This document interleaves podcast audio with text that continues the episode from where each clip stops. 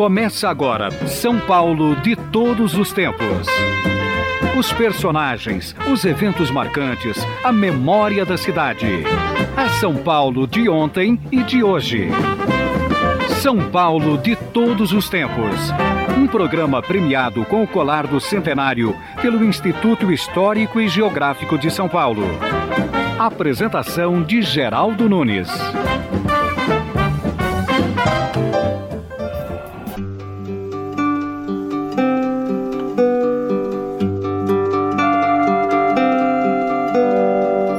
Hoje vamos voltar a 1997 e trazer uma entrevista que fizemos pelo telefone com Anselmo Duarte, ator, roteirista, cineasta, um dos maiores nomes do cinema brasileiro. Nascido em 21 de abril de 1920, Anselmo Duarte conquistou em 1962 a Palma de Ouro em Cannes, única concedida a um filme brasileiro o Pagador de Promessas, que também concorreu ao Oscar de melhor filme estrangeiro. Também dirigiu outros clássicos do cinema nacional, como Absolutamente Certo, onde Dercy Gonçalves canta, e Vereda da Salvação. Seu nome completo é Anselmo Duarte Bento, cujo talento não é devidamente reconhecido. Anselmo Duarte deveria aparecer mais na mídia.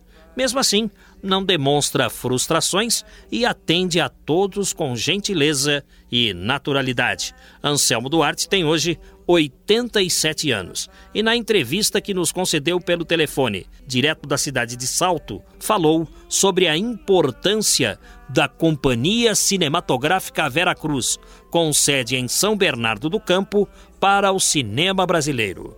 Vamos ouvir o depoimento de Anselmo Duarte. Quando a Vera Cruz foi fundada é, pelo engenheiro Franco Zampari, eu já estava no cinema desde 1946. Eles fundaram em 49, né? Eu já trabalhava no Rio de Janeiro, na, na Atlântida, já havia feito alguns filmes. E o sonho de todo artista era trabalhar na Vera Cruz, porque falava-se muito sobre a Veracruz, principalmente no Rio, que era a meca do cinema. São Paulo não fazia cinema nenhum até a Veracruz. Tinha o melhor teatro do Brasil, que era o TBC também do Franco Zampari, mas cinema não fazia. Então no Rio a gente é, ouvia as notícias da Veracruz, era assim quase que um sonho, né?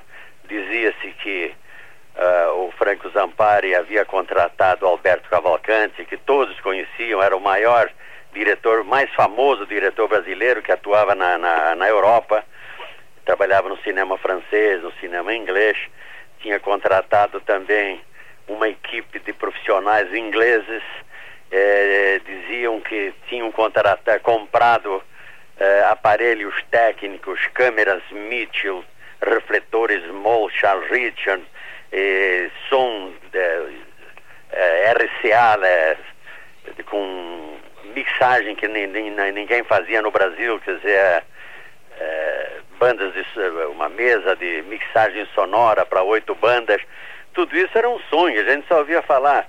Então o sonho de todo artista era trabalhar na Vera Cruz, e eu também. Eu fui convidado para fazer então um filme em 1951, que era o filme Tico Tico no Fubá, com direção de Adolfo Celli trabalhava comigo nesse filme, Tônia Carreiro e Marisa Prado. Como o Cavalcante havia saído da Vera Cruz e o Fernando de Barros eh, era o novo produtor, eles queriam naturalmente eh, fazer um grande filme para que não pensassem que com a saída do Alberto Cavalcante a Vera Cruz falia.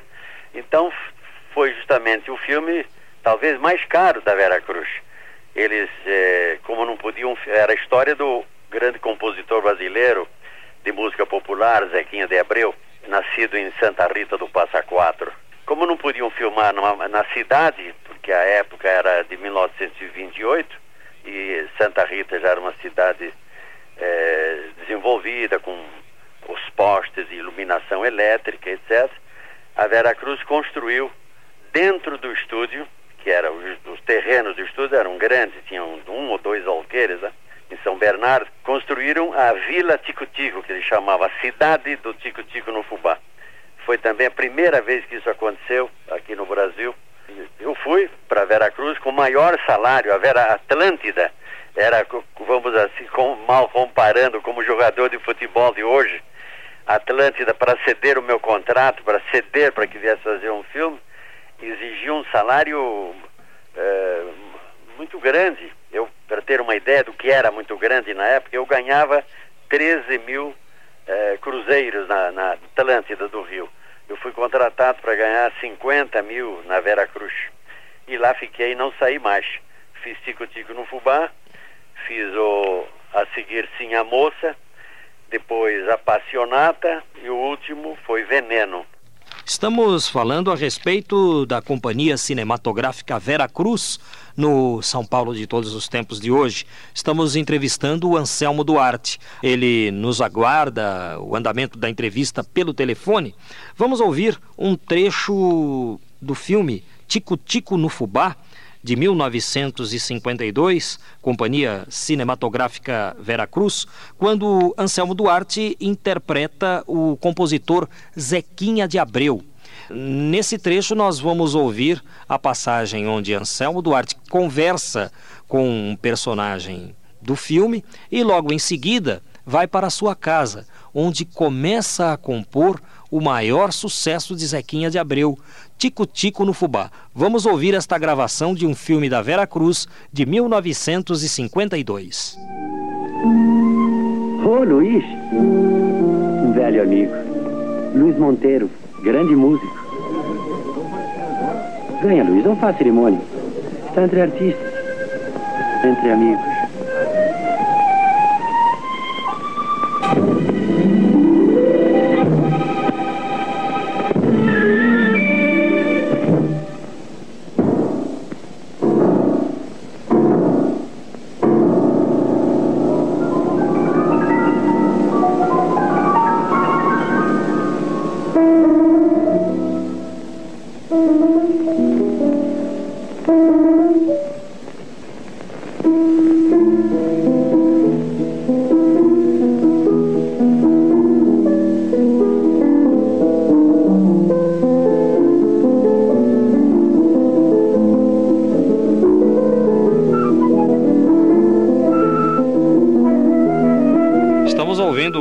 Duarte aqui na Eldorado. E ao chegar, Anselmo Duarte, a situação era aquela mesma que se dizia? Todo um equipamento moderno, tudo aquilo que dizia respeito à realização de um grande cinema ou havia problemas? Não, era realmente, era verdade. Eu eh, trabalhava como ator, já era um famoso ator, etc., apesar de não gostar de trabalhar como ator. Eu sempre tinha os olhos voltados para trás da câmera eu gostava da parte técnica, então eu lia muito e sabia muito, eu andava sempre ligado com aqueles técnicos ingleses. Na Veracruz tinha o famoso Chick Fowle, que ele era um grande diretor de fotografia do Willing Studio de Londres. Tinha o montador Oswald Aftenrichter, eh, alemão que trabalhava na Inglaterra, que tinha um Oscar. Era uma coisa curiosa, eles moravam naqueles bangalozinhos pobres lá dentro da Veracruz, e lá dentro da Veracruz tinha aquele Oscar na parede desse alemão que tinha, é, pela montagem, ele ganhou Oscar pela montagem do filme O Terceiro Homem, de Carol Reed. Eu estou citando esse nome para ver a, o nível da, da, dessa equipe, né? Tinha o Ray Sturgis, que foi cameraman do filme Hamlet, de Laurence Olivier. Enfim, era uma equipe de umas, de umas 20 pessoas que eles trouxeram da Inglaterra. Realmente o material era de primeira qualidade e a equipe era uma equipe de professores mesmo eu aprendi muito lá com ele, para passar para a direção. Tanto é que logo depois que saí da Vera Cruz, logo que fechou, eu passei a dirigir filmes. Né? É verdade. Inclusive, você foi premiado com a Palma de Ouro em O Pagador de Promessas, filme posterior à Vera Cruz. Mas, Anselmo Duarte, saía caro se fazer filmes no Brasil naquela época anterior e mesmo no período em que surgiu a Vera Cruz? Quando a Veracruz foi fundada, um filme no Brasil custava, um bom filme no Brasil custava no máximo 3 milhões de cruzeiros. Né? Ah, os filmes da Veracruz custavam 12 milhões de cruzeiros. Me lembro que o Zampari não gostava, ele via uns filmes brasileiros que eram feitos até então, e vinha no fim do filme aquela uma ficha daquele de cimento. Ele achava aquilo muito amadorístico. Que todo fim do filme brasileiro tinha agradecemos a loja tal, a indústria tal, fulano de tal que emprestou, fulano tal que cedeu. Então isso é um negócio madurístico. O cinema tem que ser um, tem que produzir um, um produto absolutamente comercial e nos pode estar dizendo que está emprestando a panela, emprestou a cama, não sei o que. Ele achava ridículo. Então a Vera Cruz nunca pediu nada emprestado e ela comprava todos os móveis para os cenários, cortinas, estofados, tudo que era preciso era comprado. E eles foram organizando um grande uh, um, um, grande depósito assim, de, de, mate, de material, um almoxarifado, onde tinha assim móveis de todas as épocas, de todos os estilos, guarda-roupa de todas as épocas, eh, roupas de épocas eh, passadas e, roupas atuais. Tinha um grande guarda-roupa. Então a Veracruz era um estúdio eh, organizado com base industrial, de organização, porque o Frank Zamparo era um engenheiro da metalúrgica Matarazzo, mas ele era um mecena das artes, ele e o Chichilo Matarazzo. Eles gostavam das artes, gostavam do teatro, gostavam do cinema, mas quando eles botaram a mão no negócio das artes, eles fizeram com organização industrial. Quer dizer, o fato de falar ah, é hollywoodiana, de Hollywood, não sei o que, é maldade. Apenas eles queriam fazer uma coisa bem feita e organizada. Ora, queriam o quê? Que o cinema continuasse com aquela com aquele letreiro de agradecemos a, a, aos móveis que a loja tal emprestou. Não, era de base industrial, com respeito ao público que paga a entrada do cinema. Estamos conversando com o Anselmo Duarte aqui no São Paulo de todos os tempos. Anselmo, diante das colocações que você fez para nós a respeito uh, da Vera Cruz, que foi um exemplo em termos de realização de cinema no Brasil. Gostaria que você comentasse o, os motivos que levaram a Vera Cruz a fechar. Quer dizer, e aí eu acho que o assunto não é só da Vera Cruz, o assunto é mais abrangente, pois diz não. respeito ao cinema brasileiro. Por que é que uma companhia tão importante como a Vera Cruz fechou? Pois não. O, o, o Zampari, e, em matéria de comercialização do cinema, ele era muito ingênuo, ou melhor, não sabia nada. Ele achava que se ele fizesse um filme uh, bem feito, ele venderia em qualquer parte do mundo, porque os bons filmes bem realizados eram tinham um mercado comercial internacional garantido. E ele pensou que todo mundo ia querer comprar o filme da Atlântida.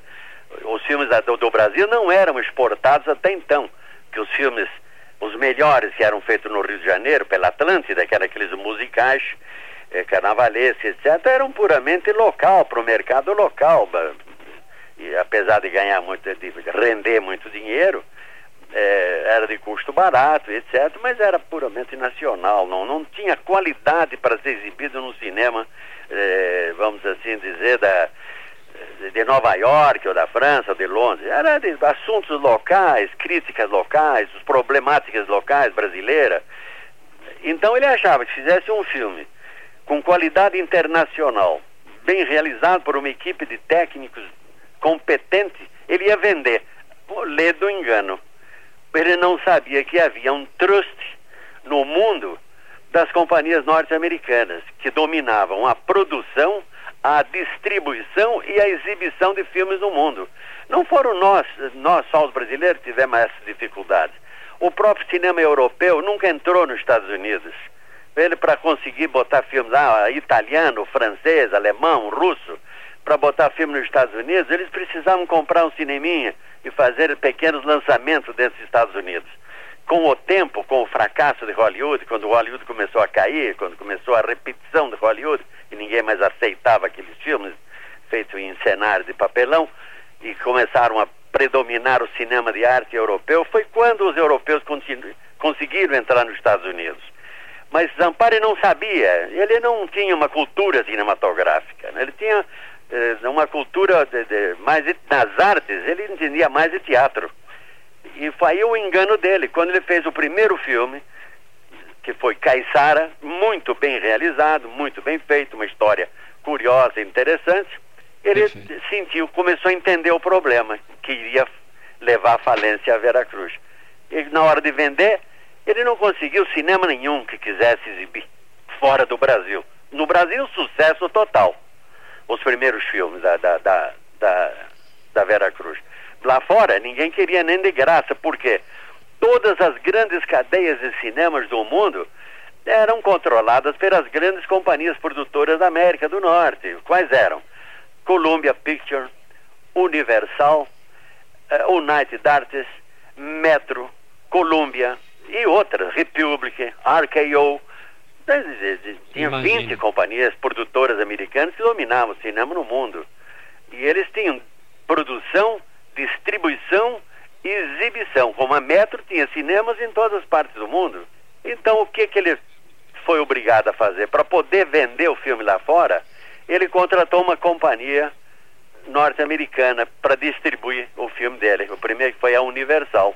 Isso é uma piada, porque seria o mesmo que a a MGM, a, a, da Chevrolet, fabricar um carro e dar para Ford e distribuir, vender. Ela não vai distribuir, não vai vender, não tem interesse.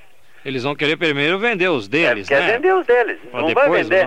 E o interesse naquele tempo, eh, os americanos organizaram esse negócio de, de, de Academia de Artes e Ciências Cinematográficas de Hollywood, é um engodo, é uma mentira. Esse nome pomposo, lindo, ele apenas encobre um outro que chama-se Sindicato dos Produtores de Filmes Norte-Americanos.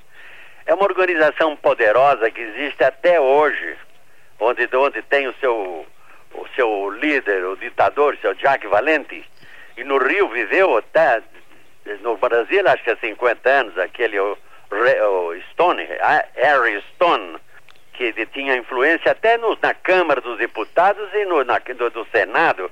Todas as leis de produção cinema brasileiro eles bombardeavam. Não queriam que existisse um cinema concorrente. Então chama-se Motion Pictures, famosa em todas as partes do mundo. E ainda assim, O Cangaceiro, filme produzido pela Vera Cruz, dirigido por Lima Barreto, conseguiu ganhar prêmio especial do júri para o melhor filme de aventuras no Festival de Cannes, na França, em 1953. E o Cangaceiro chegou a ser exibido em cinemas norte-americanos também. Agora vamos ouvir um trecho do filme Sim a Moça, que estreou em 11 de maio de 1953 no Cine Arte Palácio. O filme Sim a Moça, de 1953, trazia Anselmo Duarte no papel principal. Ele interpretava o advogado Rodolfo na defesa do escravo Justino, interpretado por Henricão. Eu repito que a qualidade do som não é das melhores. A gravação foi extraída de um filme da Vera Cruz, um filme antigo, portanto, mas vale a pena que os ouvintes acompanhem a interpretação do ator Anselmo Duarte. Senhor presidente, senhores jurados, não matará diz a promotoria pública. No entanto, no ano da graça de 1886, quase ao alvorecer do século XX, em plena praça pública em frente à casa de Deus, com a cumplicidade da lei e das autoridades, sob o pretexto de uma injúria que não existiu, um homem como nós, como nós dotado de inteligência e coração, depois de cruelmente flagelado, foi morto não matarás, dizem as tábuas do Senhor e a legislação dos homens. No entanto, filhos de Deus como nós, que nesta geração só se diferenciam de nós pela cor, mas que nas gerações futuras a nós igualarão também na cor, perseguidos e atuados como feras, foram caçados e trucidados pelo crime de não acreditarem mais na justiça e na misericórdia da gente que lhes roubou a liberdade. E Justino não matou. A providência divina antecipou-se na execução de Benedito da Costa pelos crimes por ele cometidos. Não quis que se manchassem de sangue as mãos dos negros inocentes e que eles houvessem matado Benedito. Teriam feito no exercício do direito da legítima defesa, princípio consagrado na legislação do nosso e de todos os países civilizados. Apesar da má qualidade do som, deu para perceber a interpretação de Anselmo Duarte, nosso entrevistado. Anselmo, é, eu sempre tive curiosidade de, de, de saber, é, e agora vou ter a oportunidade de perguntar. Você tem um sotaque paulista? Você é aqui do estado de São Paulo ou seus familiares são italianos? Gostaria que você falasse um pouco de você, das suas origens e onde pois você não. está agora. Pois não. Bom, eu, eu sou da paulista, eu sou daqui do interior. Tanto é que eu estou falando aqui da cidade de Salto, que eu voltei para a cidade onde eu nasci. Aqui é uma cidade de colonização italiana. Eu sou filho de portugueses, mas eu fui criado e estudei em escolas italianas aqui em Salto. Eu fiz a escola de desenhos, eu fiz escola de música, escola de idioma. Então, quando eu, aos 14 anos, quando saí daqui, eu já sabia música, sabia desenho e sabia falar italiano. Então, talvez ainda tenha, apesar dos meus 20 anos do Rio de Janeiro, de vez em quando saem algumas palavras meio carioca, né? Mas a minha pronúncia é, é tipicamente de paulista, de, de ambiente de, de- criado com imigração italiana. Perfeito, o que nos enche de muito orgulho. Sem dúvida. Anselmo Duarte, é, deu para ficar rico? Você deu? É. Olha, o cinema aqui no Brasil não dá para enriquecer ninguém, a não ser que você tenha eh, a sorte de ter produzido um filme como Pagador de Promessas, que entrou no mercado internacional, aí dá para ficar rico. Então deu. Então deu, porque eu. Mas foi um filme que eu, eu não ganhei como artista. Eu não ganhei como diretor do filme, porque um diretor ganha 10% só. Do, não da renda, ele ganha do, do, do orçamento, né? Ele recebe e acabou. Então valeu a pena todo o esforço, essa vida sofrida também do artista? Valeu a pena, Anselmo? Ah, valeu. Para mim nem foi eh, sofrido, foi uma diversão, foi a melhor coisa que eu fiz na vida, porque eu estudei errado, eu estudei economia. E antes de entrar para o cinema, trabalhava na imprensa. Trabalhava na revista Observador Econômico Financeiro do Rio de Janeiro, tinha 20, até 26 anos de idade. E, mas estava na, na- na- profissão errada. Porque eu sonhava, vivia eh, cinema diariamente. E como é que você conseguiu a sua chance? Eu estava andando lá pelo Rio de Janeiro com os redatores lá da revista, né? Todo engravatado, tempo que no Rio andava de gravata, acho que em São Paulo também. E, e daí um diretor italiano que ia fazer um filme no Rio, Alberto Pieralise, ele mora no Brasil até hoje, ele tá, tinha chegado recentemente, ele me viu na rua e me, me convidou para fazer um teste de brincadeira, de farra. Eu fui fazer o teste, porque eu não queria ser ator, eu queria ser técnico. Eu queria pegar a câmera e filmar. não- Eu era muito tímido, caipira. E, mas eu fui fazer o teste. Quando eu cheguei a fazer o teste, errei tudo, não sabia o diálogo português, esqueci, não estava habituado a decorar, nervoso com aqueles refletores, aquelas coisas. Foi no Rio, tinha 25 anos. Eu, então, o diretor falava italiano, como eu falava italiano, daqui da, que eu tinha aprendido aqui, como já disse a você, na, na, daqui, com os imigrantes aqui de Salto, eu comecei a falar italiano com ele e filmando. Então eu fiz um teste para entrar no cinema brasileiro falando italiano. E eu virava, dizia, signore regista, ho dimenticato tutta la parola, parla, che adesso parlo io. Io non sono addetto a lei, io non sono artista, io sono economista. Ele começou a rir. E falou, fantástico, fantástico, ele disse. Muito natural, muito natural. E simpatizou-se. E pegou e falou, você vai fazer o papel. Foi assim que eu entrei, falando italiano. Aí, Aí eu fiz carreira como ator, né? Sem ser ator, né? É, as mulheres parece que gostam das pessoas humildes, né? Eu era muito humilde, muito acanhado, né? Então ele falava, não, la, ta- tutti donne, a- as mulheres todas gostam de pessoas humildes. Mulher não gosta de homem muito metido e tal. Isso era a, a filosofia do Pierre Lise. Até hoje nos correspondemos, eu moro no Rio, né? Ah, que figura humana maravilhosa. e assim aconteceu Anselmo Duarte, importante ator, importante nome do nosso cinema, eu diria o maior nome do cinema brasileiro. Tá, muito obrigado. Ah, Anselmo, você vive aí em Salto com a sua família? Está sozinho nesse momento? Como é que... Não, eu vivo aqui, eu Ah. vivi aqui com a minha irmã, que ela faleceu ano passado. né? Então atualmente estou só. Tenho dois filhos que moram no Rio, duas filhas que moram no Rio, trabalham lá. E tenho dois filhos que moram em São Paulo, trabalham em São Paulo. Mas eles vêm de vez em quando aqui. Eu não paro aqui, viajo muito, né? Mas eu, como estou aposentado, Não estou aposentado do INPS, não é? Do cinema não. Certo. Então eu vivo aqui, porque não tinha nada que fazer em São Paulo. Vivia num apartamento cheirando, uh, cheirando gasolina, não é? E esse monóxido de carbono. Eu troquei o ar que eu respirava por oxigênio, né? E aqui eu vivo numa cobertura de onde vejo o rio passar na minha frente, tem a cascata logo a seguir, vejo o verde, vejo toda a linha do horizonte, vejo o nascer do sol e o pôr do sol, que eu moro no, no último andar, numa cobertura.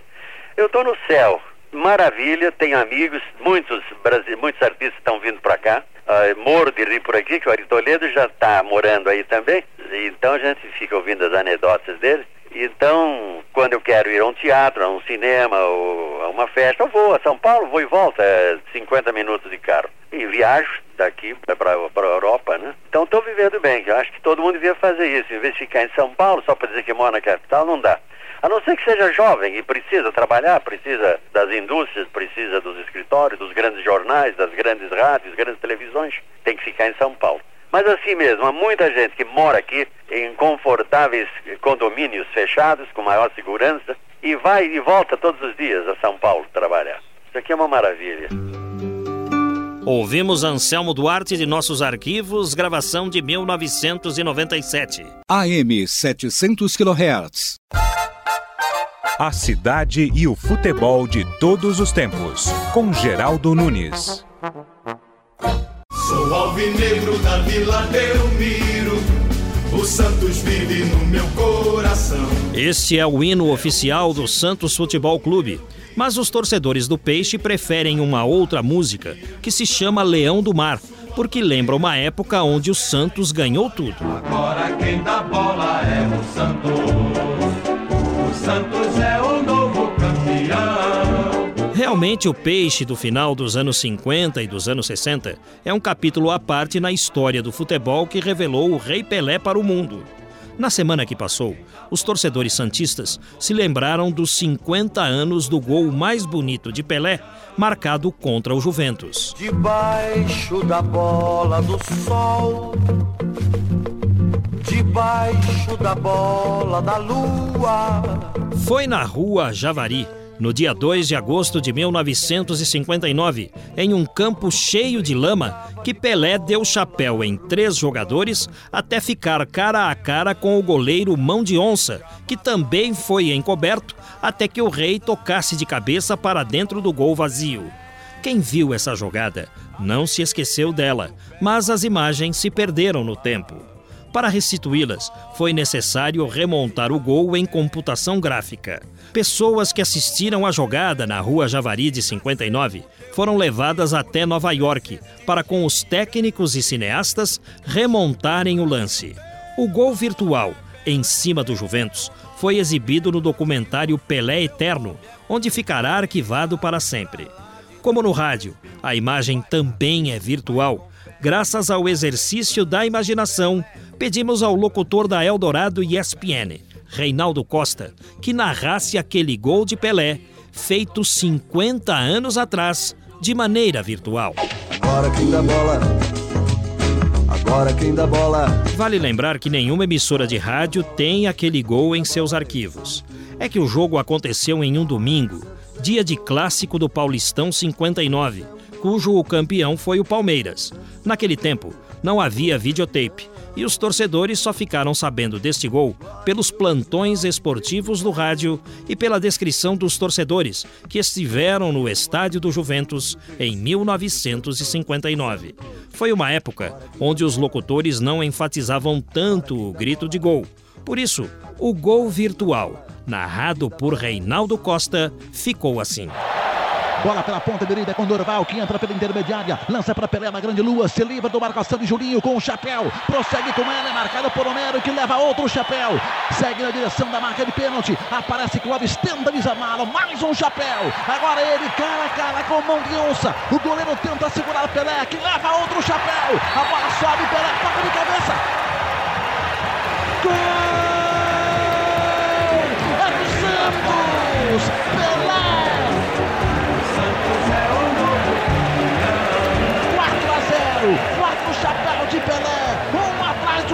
Outro. Sois rei, sois rei, sois rei. Nunca houve nada igual no futebol do Brasil. Foram quatro chapéus. Primeiro em Juninho, depois em Homero, em Clóvis. Ele humilha o goleiro com outro chapéu e toca de cabeça pro fundo do gol vazio. O mundo conhece um novo rei. Pelé, Pelé, gênio da bola. É o terceiro dele no jogo. 4 a 0 no placar para o Santos em cima do Juventus. E Pelé comemora dando um soco no ar.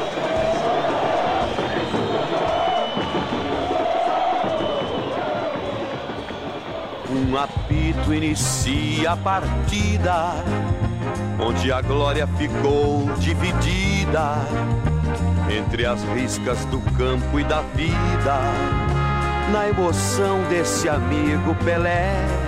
Pelé voltaria a marcar belos gols, mas nenhum como aquele feito no humilde estádio da Rua Javari.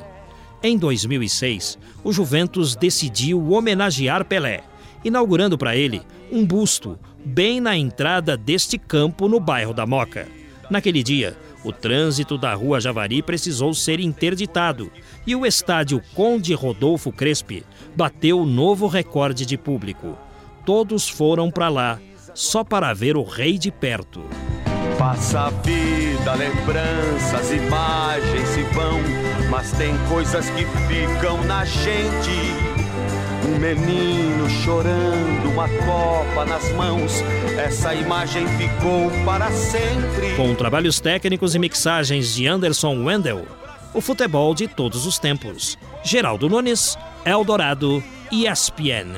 Essa mesma alegria que um dia vai fazer essa gente chorar.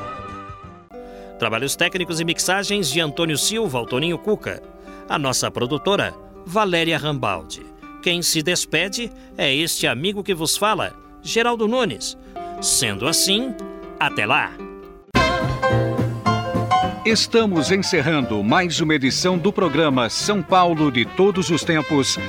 Os personagens, os eventos marcantes, a memória da cidade. A São Paulo de ontem e de hoje. São Paulo de Todos os Tempos. Um programa premiado com o colar do centenário pelo Instituto Histórico e Geográfico de São Paulo. Apresentação de Geraldo Nunes.